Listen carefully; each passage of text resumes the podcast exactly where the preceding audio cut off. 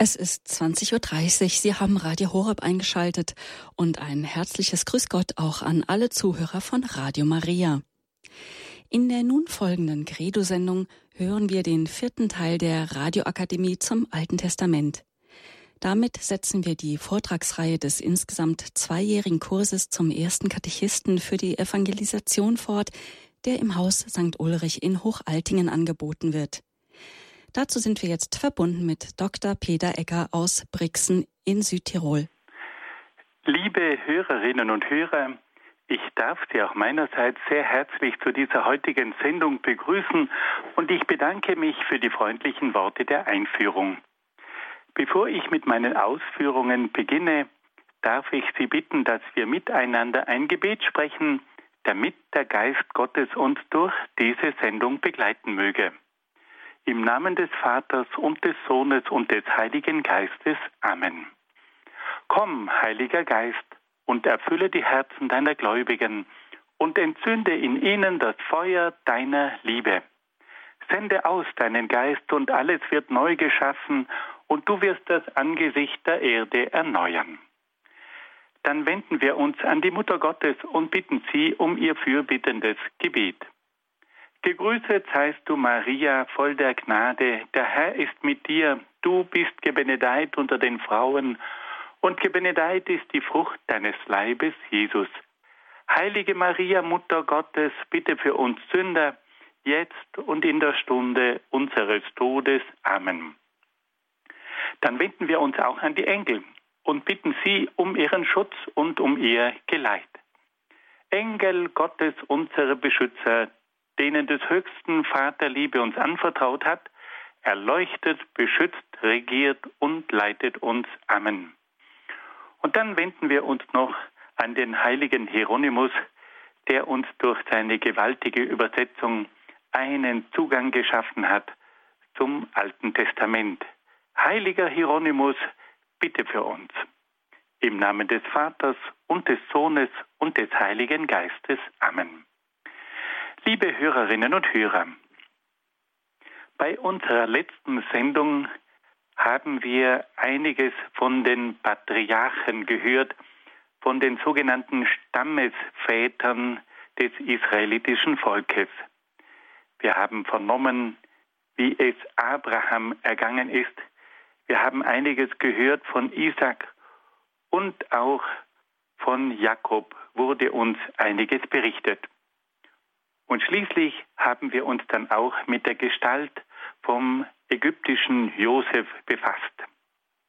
Aufgrund einer Hungersnot sind die verschiedenen Familienmitglieder von Jakob, seine ganze Sippe, nach Ägypten gekommen. Einer der Söhne von Jakob war Josef, der Vizepharao.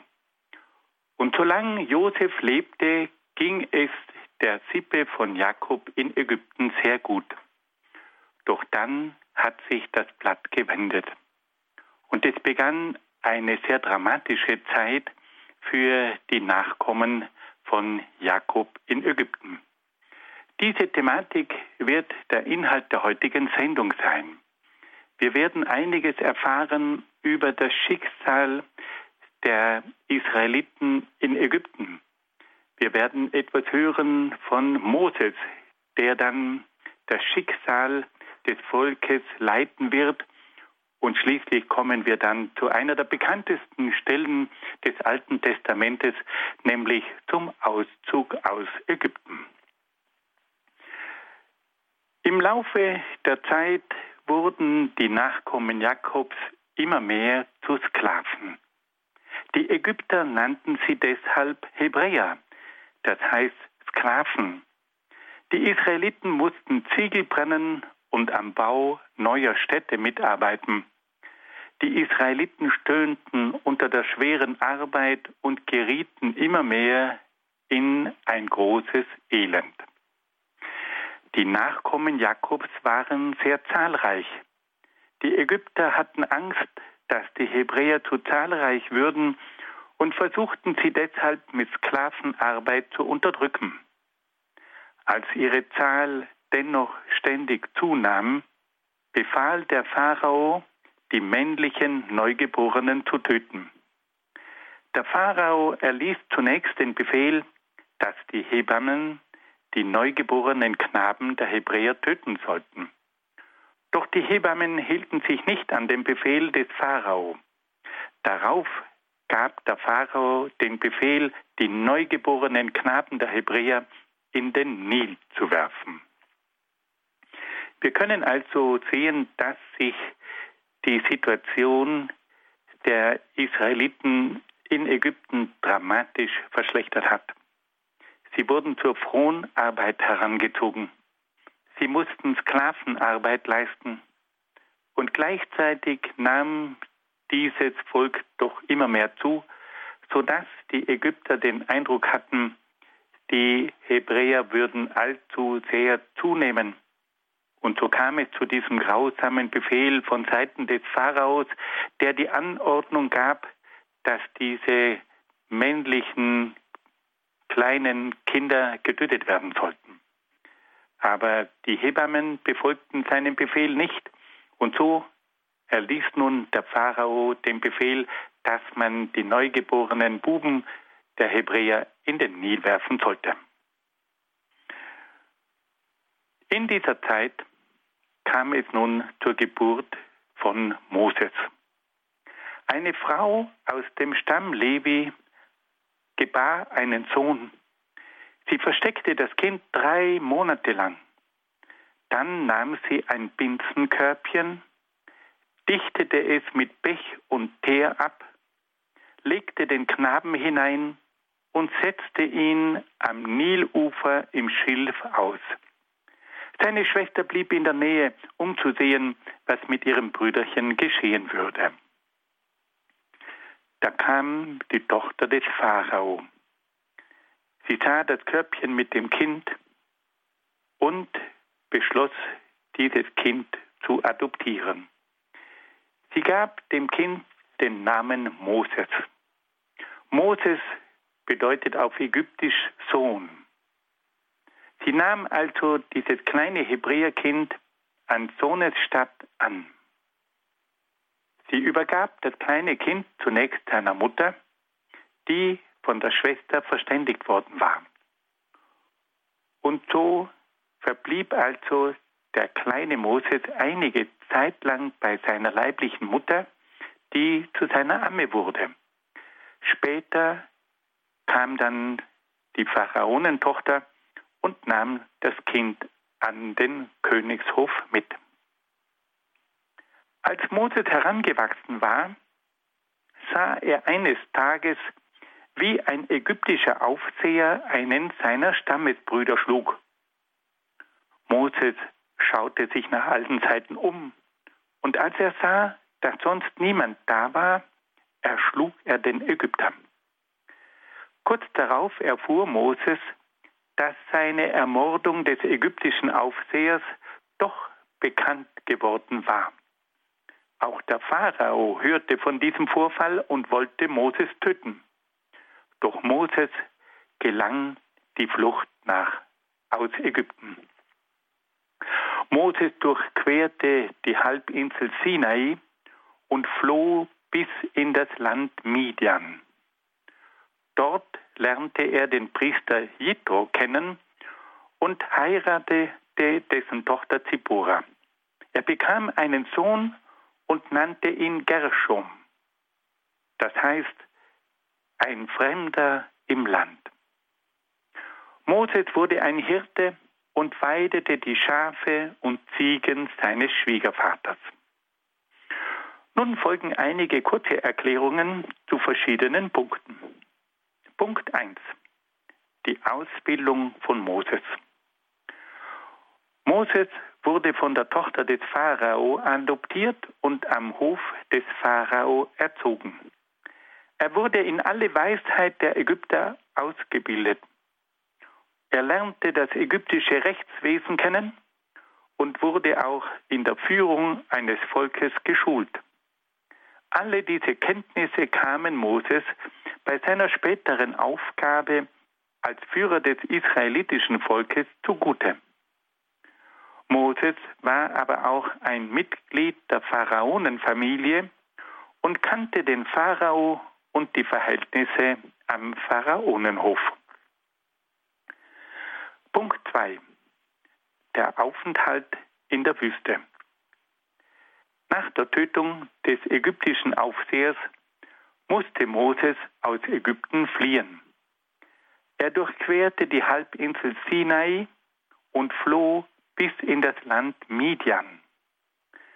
Das Land Midian befand sich auf der östlichen Seite des Golfes von Akaba und war nicht mehr ägyptisches Gebiet.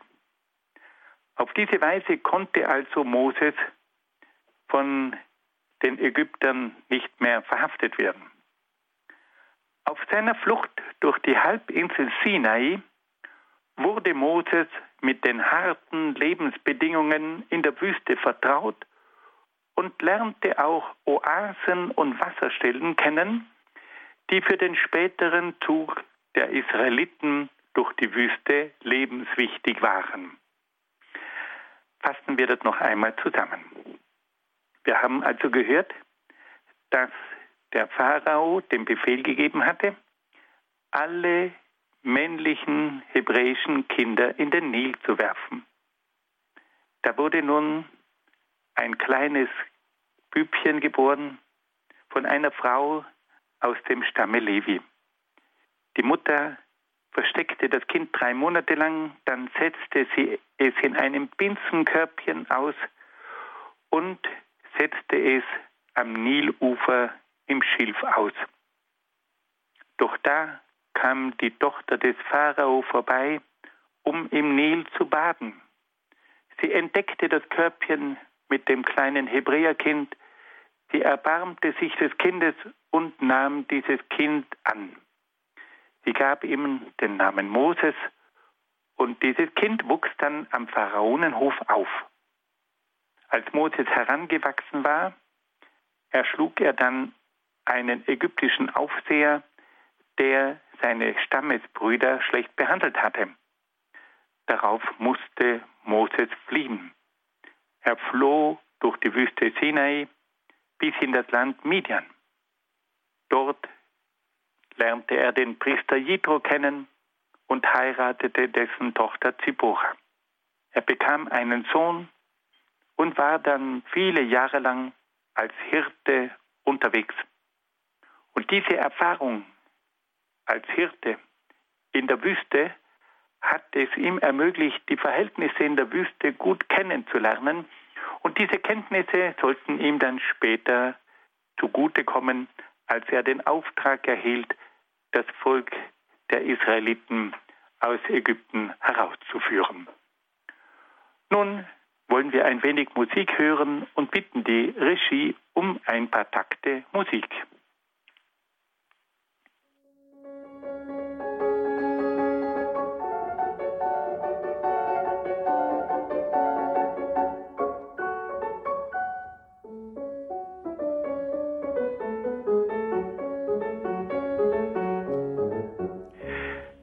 Liebe Hörerinnen und Hörer, wir wollten uns nun einem weiteren Kapitel dieser Sendung zuwenden und da geht es nun um die Berufung des Moses. Nach vielen Jahren kam Moses mit seinen Herden in die Nähe des Berges Horeb. Dieser Name ist ein anderer Name für den Berg Sinai. Als sich Moses dem Berg Horeb näherte, sah er einen Dornbusch, der brannte und doch nicht verbrannte. Als er sich dem Dornbusch näherte, hatte Moses eine Erscheinung Gottes. Er vernahm die Stimme Gottes, die ihn aufforderte, zum Zeichen der Ehrfurcht die Schuhe auszuziehen. Gott stellte sich Moses als der Gott Abrahams, Isaaks und Jakobs vor teilte Moses mit, dass er das Elend des israelitischen Volkes gesehen habe. Gott wollte das Volk Israel aus Ägypten herausführen und nach Kanaan zurückführen. Er gab Moses den Auftrag, zum Pharao von Ägypten zu gehen und die Freilassung des Volkes Israel zu fordern. Da fragte Moses Gott nach seinem Namen, damit er den Israeliten mitteilen könne, wer ihn gesandt habe. Da antwortete Gott dem Moses, ich bin, der ich bin da. Weiter sprach Gott zu Moses, so sagt zu den Israeliten, Jahwe, der Gott eurer Väter, der Gott Abrahams, Isaaks und Jakobs hat mich zu euch gesandt. Moses sträubte sich gegen den Auftrag. Gott aber sicherte Moses seinen Beistand zu. Er stattete Moses auch mit einer übernatürlichen Macht aus, die es ihm erlaubte, seinen Wanderstab in eine Schlange zu verwandeln. Dieses übernatürliche Zeichen sollte auch seiner Beglaubigung vor dem Pharao dienen. Moses widersetzte sich aber weiterhin dem Auftrag Gottes und erklärte, dass er nicht gut reden könne. Da sagte Gott zu Moses, dass er durch ihn sprechen werde. Aber Moses bat Gott, dass er einen anderen Mann schicken solle. Doch Jahwe bestand auf seinem Auftrag und führte Moses mit seinem Bruder Aaron zusammen, der ihn zum Pharao begleiten sollte. Nun folgen wieder einige Erklärungen zu verschiedenen Punkten. Punkt 1. Der Berg Horeb. Der Berg Horeb oder Berg Sinai befindet sich im Süden der Halbinsel Sinai. Er erhebt sich aus der Felswüste des Sinai und ist etwa 2300 Meter hoch. Punkt 2. Der brennende Dornbusch. Einige Forscher weisen darauf hin, dass es in der Wüste Sinai Büsche gibt, die aromatische Öle ausscheiden, die sich in der Hitze entzünden können. Die Büsche scheinen dann zu brennen, verbrennen aber nicht. Im Katharinenkloster am Fuß des Berges Sinai wird die Stelle gezeigt, an der sich nach der Überlieferung der brennende Dornbusch befunden hat. Punkt 3. Der Name Jahwe. Der Name Jahwe bedeutet, ich bin der ich bin. Manchmal wird der Name auch übersetzt, ich bin der Seiende. Dieser Name weist darauf hin, dass Gott der ewige und unveränderliche ist. Für Gott gibt es keine Vergangenheit und keine Zukunft, sondern nur die zeitlose Gegenwart. Der Name Jahwe bedeutet auch, ich bin, der da ist. Gott wendet sich dem Menschen zu und ist für den Menschen da. Fassen wir das noch einmal ganz kurz zusammen die Berufung des Moses. Wir haben gehört, dass Moses nach vielen Jahren mit seinen Herden in die Nähe des Berges Horeb gekommen ist.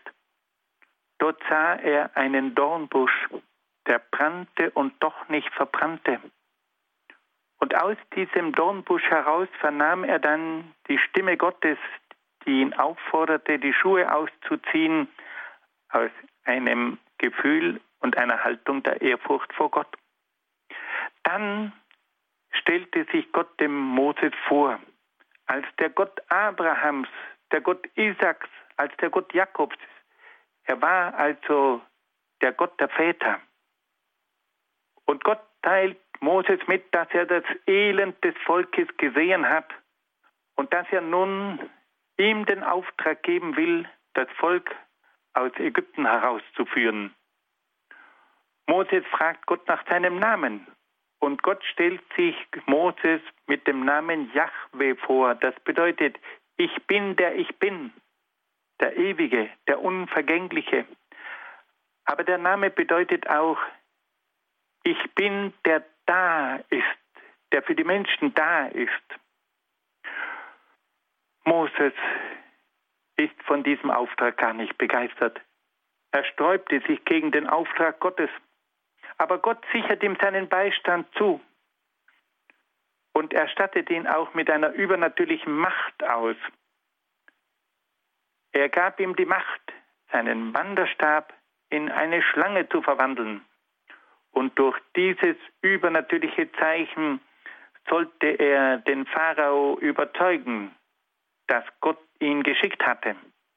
Aber Moses wehrt sich auch weiterhin gegen seinen Auftrag. Er kann nicht reden, sagt er. Und Gott sagt dann, dass er durch ihn sprechen werde. Und als sich dann Moses noch weiter gegen den Auftrag wehrt, verspricht er ihm, dass ihm sein eigener Bruder Aaron helfen werde. Wir sehen also, dass dieser Auftrag von Moses zunächst abgelehnt wurde. Moses weiß ja, mit welchen Schwierigkeiten und mit welchem Risiko ein solcher Auftrag verbunden war.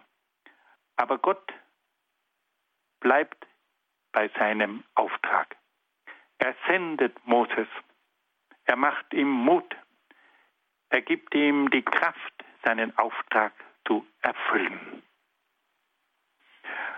Nun kommen wir zu einem weiteren Kapitel und da geht es nun um die Verhandlungen mit dem Pharao. Moses zog nach Ägypten. Dort trat er zusammen mit seinem Bruder Aaron vor den Pharao und forderte die Freilassung des Volkes Israel. Doch der Pharao wollte die Sklaven nicht ziehen lassen. Er wollte diese Fronarbeiter nicht verlieren. Und er verweigerte die Freilassung der Israeliten. Der Pharao verschärfte sogar die Arbeitsbedingungen der israelitischen Fronarbeiter. Darauf murrten die Israeliten gegen Moses und Aaron und beschwerten sich bei ihnen über ihre verschlechterte Lage. Die Situation war also sowohl für die Israeliten als auch für Moses und Aaron sehr dramatisch und kritisch. Moses und Aaron traten wieder vor den Pharao und forderten im Namen Jahwes die Freilassung der Israeliten. Als Beglaubigung für ihren Auftrag warf Aaron seinen Stab vor den Pharao und der Stab verwandelte sich in eine Schlange. Darauf rief der Pharao seine Beschwörungspriester diese warfen ebenso ihre Stäbe vor den Pharao auf den Boden, die sich dann in Schlangen verwandelten. Doch die Schlange von Aaron fraß die Schlangen der ägyptischen Priester auf. Nun folgt noch eine kurze Erklärung über das übernatürliche Zeichen, dass Moses und Aaron wirkten, um den Pharao von ihrem Auftrag zu überzeugen. Moses und Aaron hatten von Jahwe die Macht erhalten, einen Stab in eine Schlange zu verwandeln. Dieses übernatürliche Zeichen sollte den Pharao davon überzeugen, dass sie im Auftrag einer höheren Macht zu ihm kamen. Der Pharao ließ aber seine Beschwörungspriester rufen, die mit ihrer Zauberkunst das Gleiche taten. Doch die Schlange von Aaron verschlang die Schlange der Priester und bewies damit die größere Macht von Jahwe fassen wir dieses Kapitel noch einmal ganz kurz zusammen. Es geht um die ersten Verhandlungen mit dem Pharao. Moses und Aaron treten vor den Pharao und verlangen die Freilassung des Volkes Israel. Doch der Pharao will die Sklaven nicht ziehen lassen. Er braucht diese billigen Arbeitskräfte für den Bau seiner Städte und er verweigert die Freilassung. Er verschärft die Arbeitsbedingungen der israelitischen Fronarbeiter und darauf kommt es zum Protest der Israeliten gegen Moses und gegen Aaron. Moses und Aaron treten noch einmal vor den Pharao und nun setzen sie dieses übernatürliche Zeichen. Aaron wirft den Stab vor den Pharao und der Stab verwandelt sich in eine Schlange. Der Pharao ruft seine Beschwörungspriester, die dann auch ihre Stäbe vor den Pharao werfen und die Stäbe verwandeln sich ebenfalls in Schlangen, doch die Schlange, die von Aaron kommt, verschlingt die Schlangen der Beschwörungspriester von des Pharao. Nun bitten wir die Regie wieder um ein wenig Musik.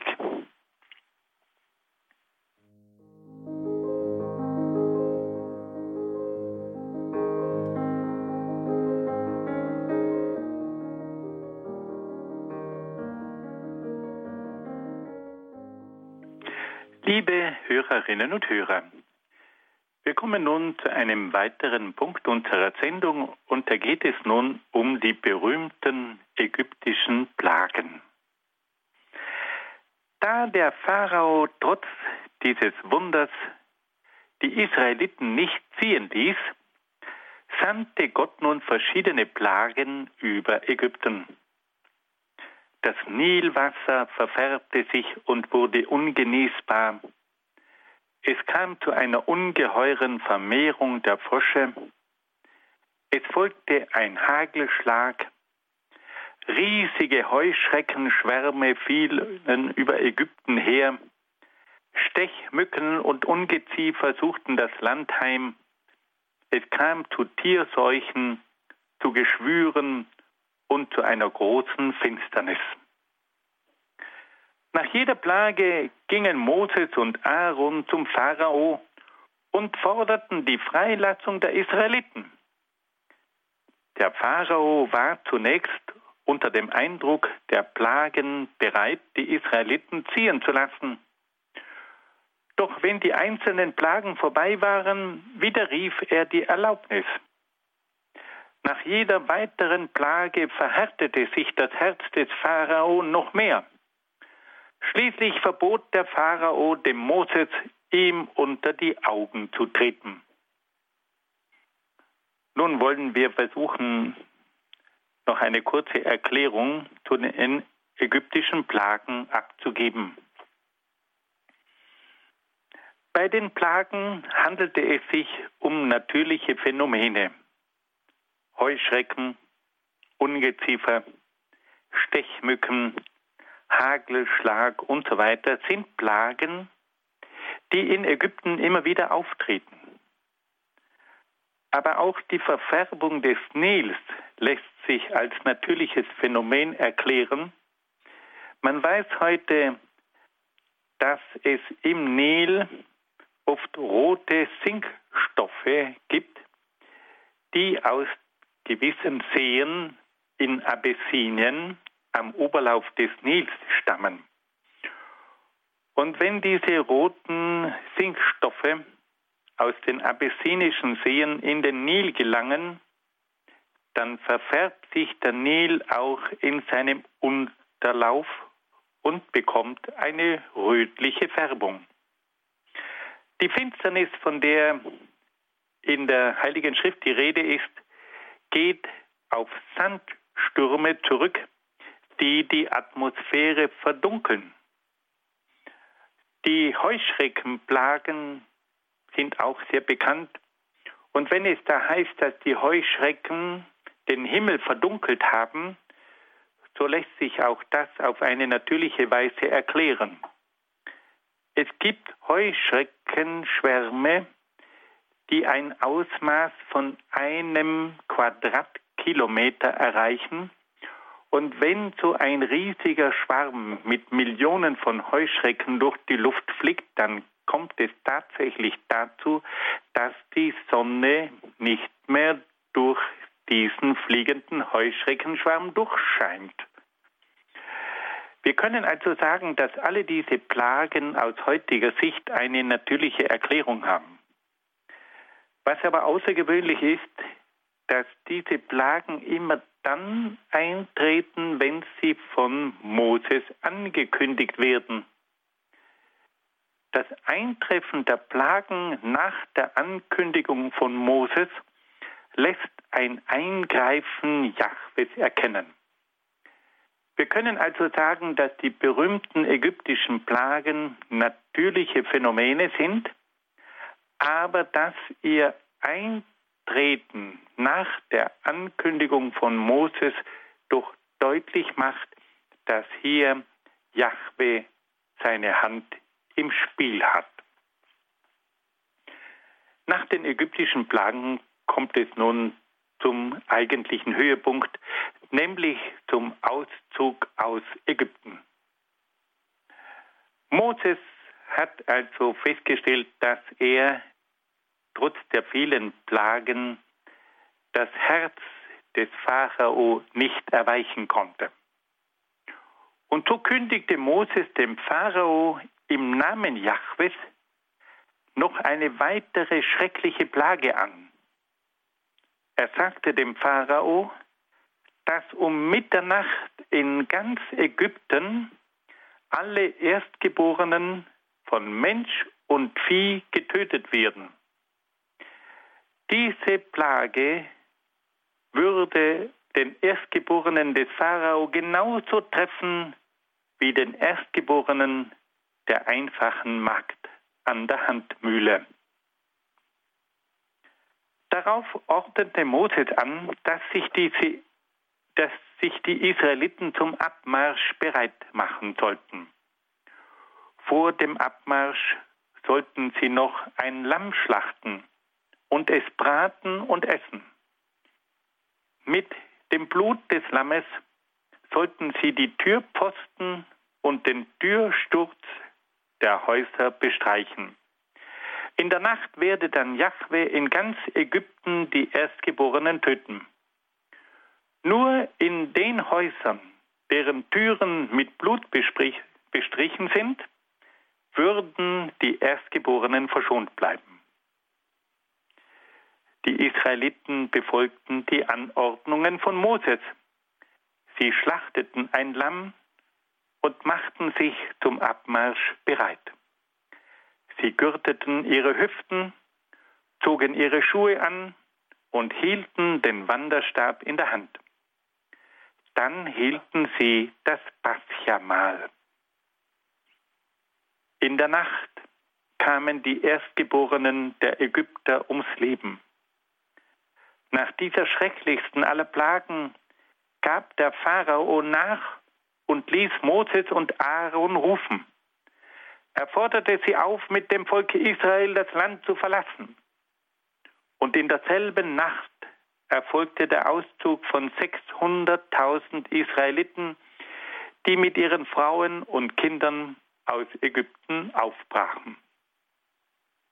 Es folgten nun wieder einige Erklärungen zu verschiedenen Punkten. Punkt 1. Das Paschamal. Das Wort Pascha bedeutet Vorübergang.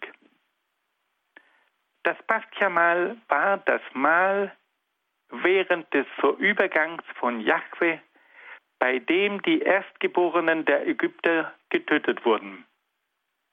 In Erinnerung an den Auszug aus Ägypten feiern die gläubigen Juden noch heute jedes Jahr das Pascha-Fest. Punkt 2. Der Zeitpunkt des Auszuges aus Ägypten. Die Historiker gelangen im Hinblick auf den Zeitpunkt des Auszuges aus Ägypten zu recht unterschiedlichen Ergebnissen.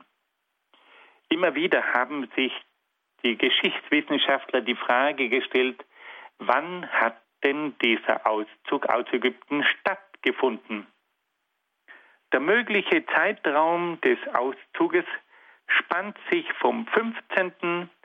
bis zum 13. Jahrhundert vor Christus. Die meisten Historiker sind der Ansicht, dass der Auszug aus Ägypten im 13. Jahrhundert vor Christus stattgefunden hat. Die Geschichtsforscher haben sich auch immer wieder die Frage gestellt, wer denn der Pharao war, mit dem sich Moses auseinandergesetzt hat. Die Geschichtsforscher nennen dabei verschiedene Namen von Pharaonen. Aber die meisten Historiker sind der Ansicht, dass der Pharao von Moses der berühmte Pharao Ramses II. gewesen sein könnte. Wir wissen, dass Ramses II. große Städte bauen ließ, die Städte Pithom und die Städte von Ramses. Und dass er bei diesem Bau von diesen Städten viele Sklaven benötigte. Andere sind der Meinung, dass der Auszug unter seinem Nachfolger Merneptah stattgefunden haben könnte. Von diesem Pharao wissen wir, dass er auf einer Säule mit einer Inschrift auch den Namen von Israel erwähnt hat. Und das könnte darauf zurückzuführen sein, dass er eben auch einen Kampf geführt hat mit den Israeliten. Punkt 3. Die Größenordnung des Auszugs. Im Buch Exodus wird berichtet, dass 600.000 Mann mit ihren Familien Ägypten verlassen haben. Die Bibel verwendet in manchen Fällen sehr hohe Zahlen, um die Größe und Wichtigkeit eines Ereignisses hervorzuheben. Die moderne Bibelwissenschaft nimmt aber an, dass es sich beim Auszug höchstens um einige tausend Personen gehandelt haben kann. Fassen wir dieses Kapitel noch einmal ganz kurz zusammen. Wir haben gehört, dass nach den Plagen, die keinen Erfolg hatten, Jahwe noch eine letzte schreckliche Plage ankündigte.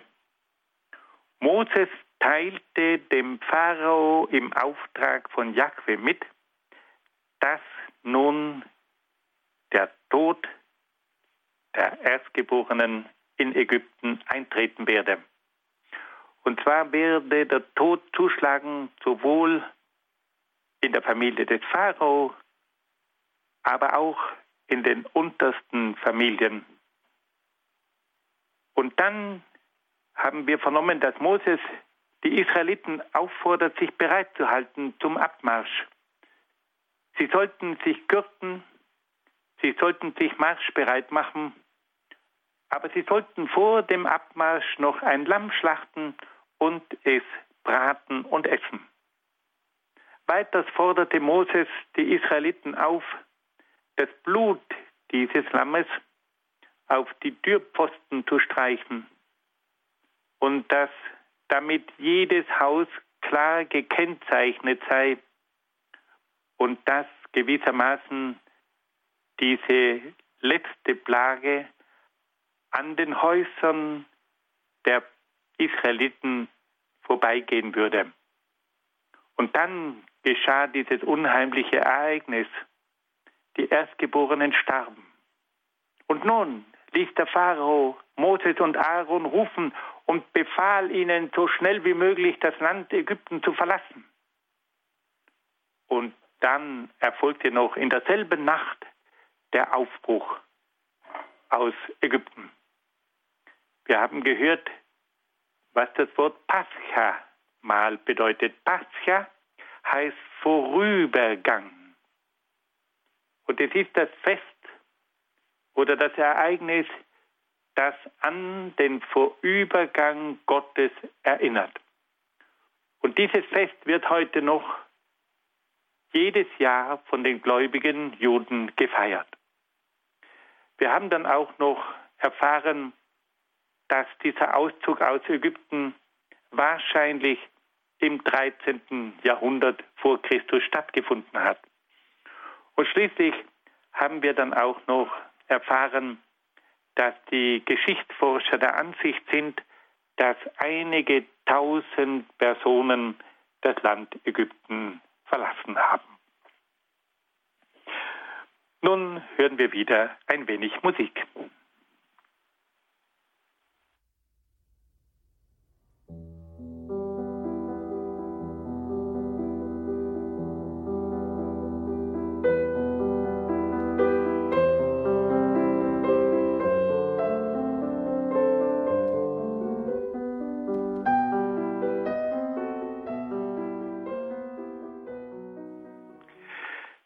Hörerinnen und Hörer, wir kommen nun noch zu einem letzten Punkt und da geht es um den Durchzug der Israeliten durch das Schilfmeer.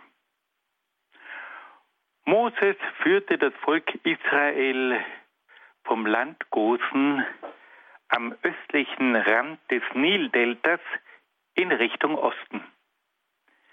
Er gelangte an ein Schilfmeer, in der Gegend des heutigen Suezkanals.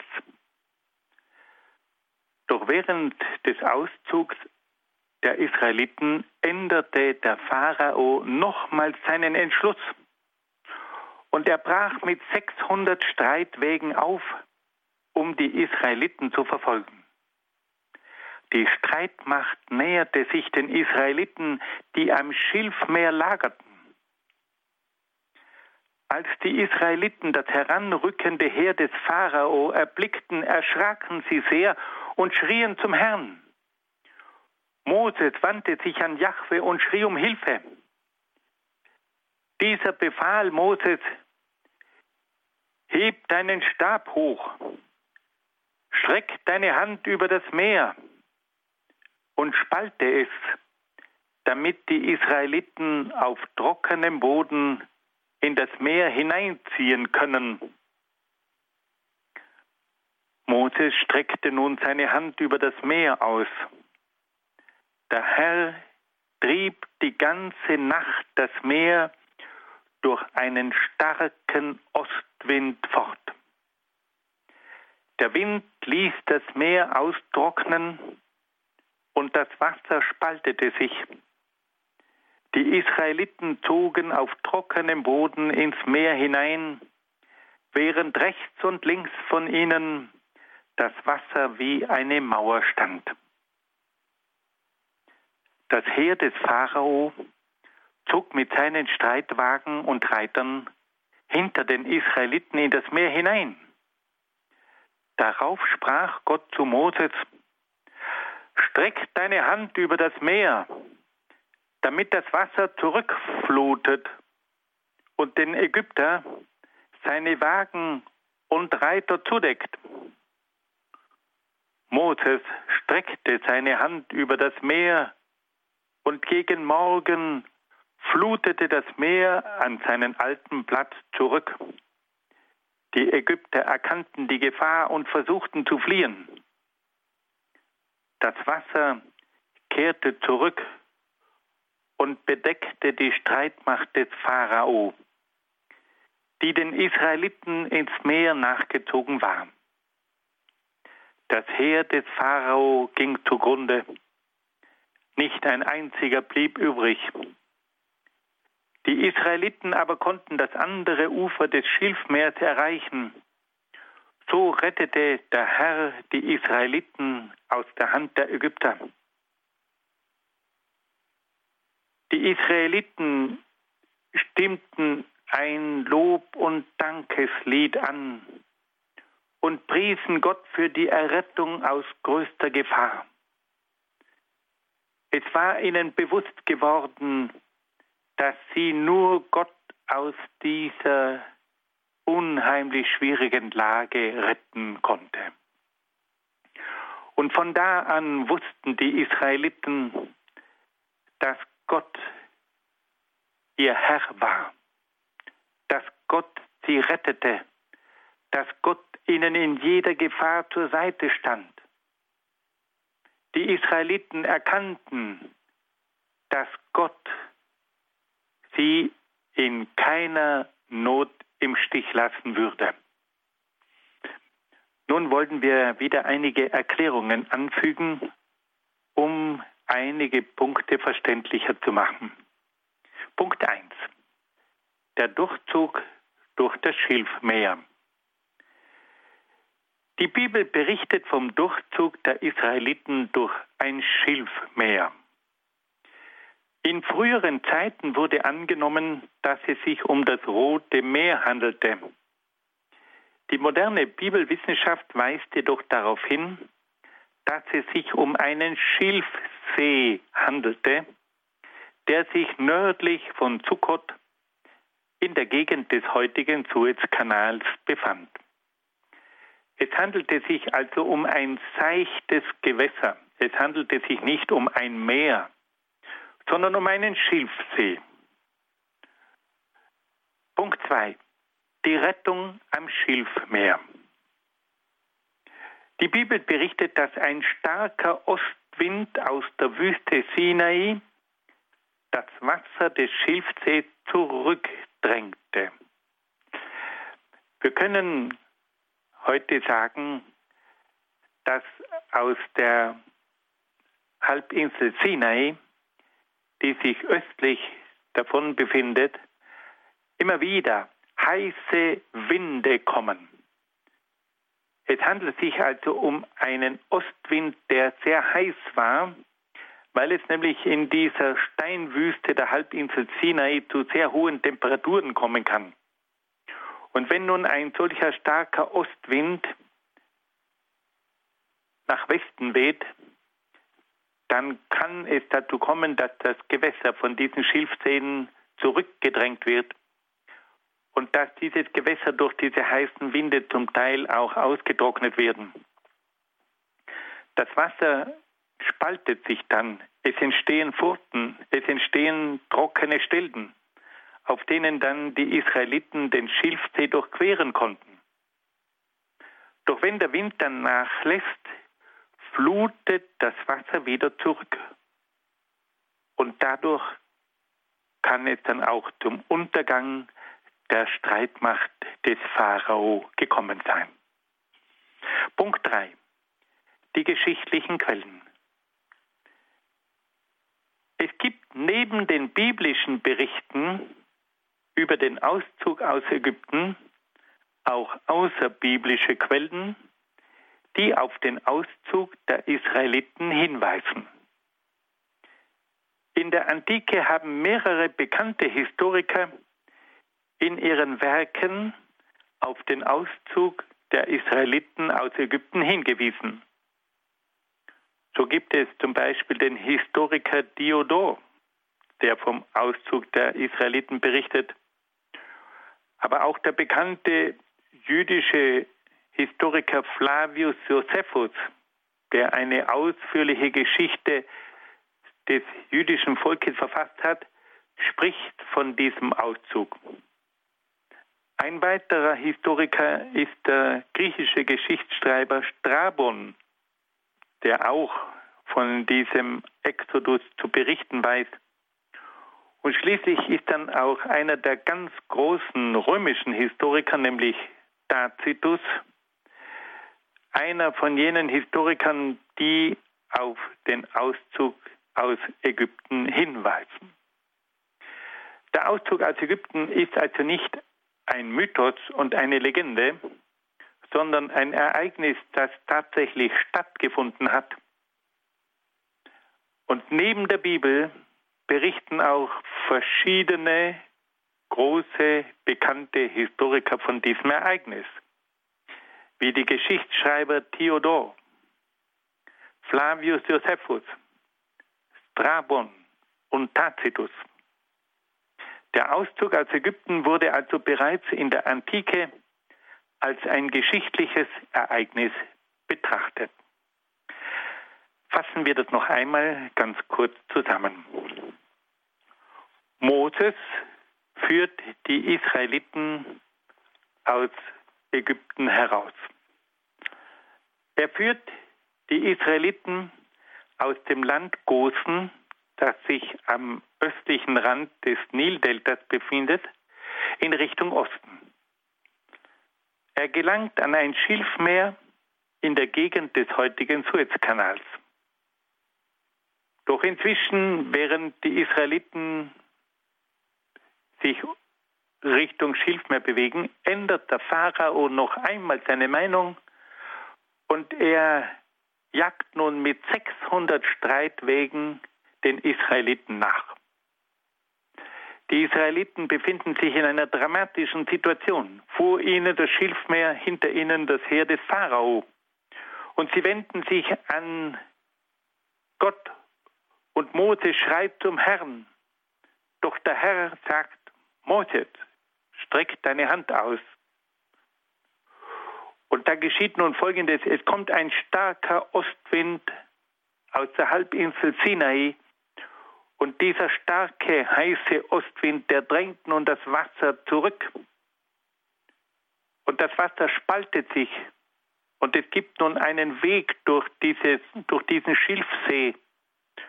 Und die Israeliten ziehen durch das Schilfmeer, durch diesen Schilfsee durch. Und dann erhält Moses wieder den Auftrag, seine Hand über das Meer auszustrecken.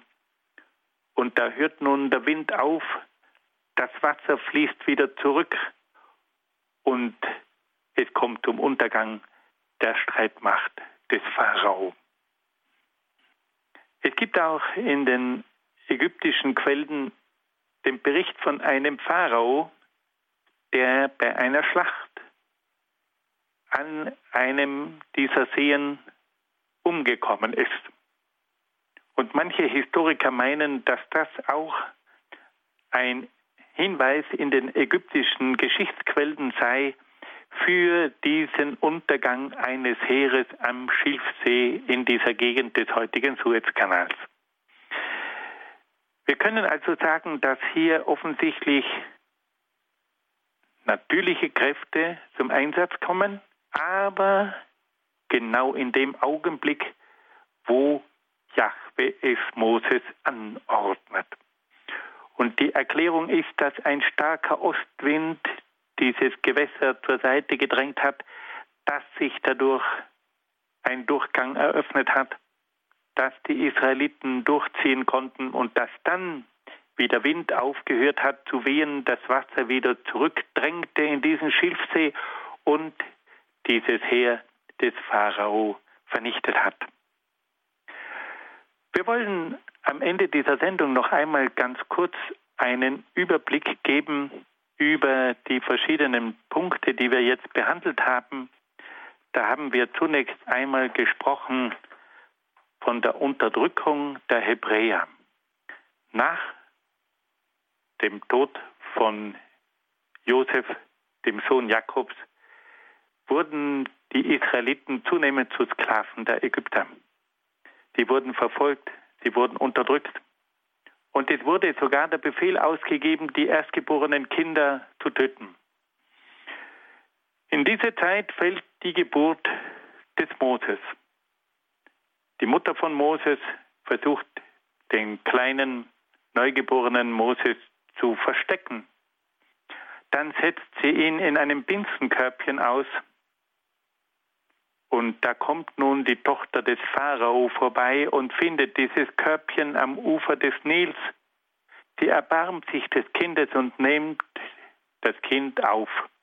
Moses wächst am Hof des Pharao heran. Aber weil er dann in späteren Jahren einen ägyptischen Aufseher ermordet, muss er fliehen. Und er flieht durch die Sinai-Halbinsel bis hinüber in das Land Midian. Und er lernt auf diese Art und Weise die Wüste kennen. Und diese Kenntnisse werden ihm später zugutekommen. Dann kommt ein weiterer Punkt, die Berufung des Moses. Moses erhält von Jahwe den Auftrag, das Volk Israel aus Ägypten herauszuführen. Moses weigert sich und wehrt sich, aber Gott besteht darauf, dass Moses diesen Auftrag übernimmt. Moses begibt sich dann mit seinem Bruder Aaron zum Pharao und fordert die Freilassung der hebräischen Sklaven. Aber der Pharao weigert sich. Und trotz machtvoller Zeichen und vieler Plagen lässt der Pharao die Israeliten nicht ziehen. Schließlich kommt es dann noch zu einer schrecklichen letzten Plage. Die Erstgeborenen werden getötet und so lässt nun der Pharao das Volk Israel ziehen. Sie verlassen Ägypten und wandern Richtung Osten. Sie gelangen zu einem Schilfsee und da entdecken sie plötzlich, dass das Heer des Pharao sie verfolgt. Und in dieser dramatischen Situation wenden sie sich noch einmal an Gott und bitten ihn um Hilfe. Und Gott lässt dann durch verschiedene Naturkräfte einen Weg durch das Meer frei werden und sie ziehen hindurch und dann kehrt das Wasser wieder zurück und die Feinde sind besiegt. Das ist in kurzen Worten der berühmte Auszug aus Ägypten, eine der bekanntesten Stellen des Alten Testamentes. Liebe Hörerinnen und Hörer, die Zeit ist abgelaufen. Ich bedanke mich sehr herzlich bei Ihnen, dass Sie mit dabei waren. Ich freue mich schon auf unsere nächste Sendung. Für heute wünsche ich Ihnen von Herzen alles Gute und Gottes besonderen Segen.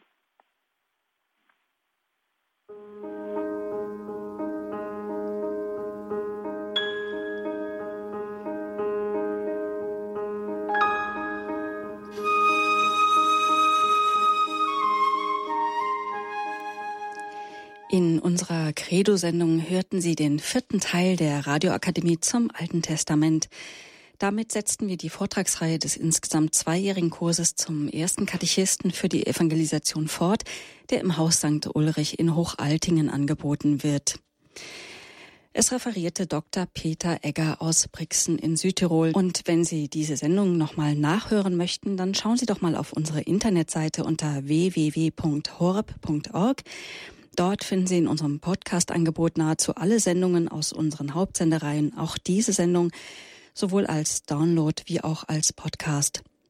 Selbstverständlich besteht auch weiterhin die Möglichkeit, unsere Sendungen bei unserem CD-Dienst zu bestellen. Auch hier die Rufnummer und wann unser CD-Dienst für Sie besetzt ist auf unserer Homepage.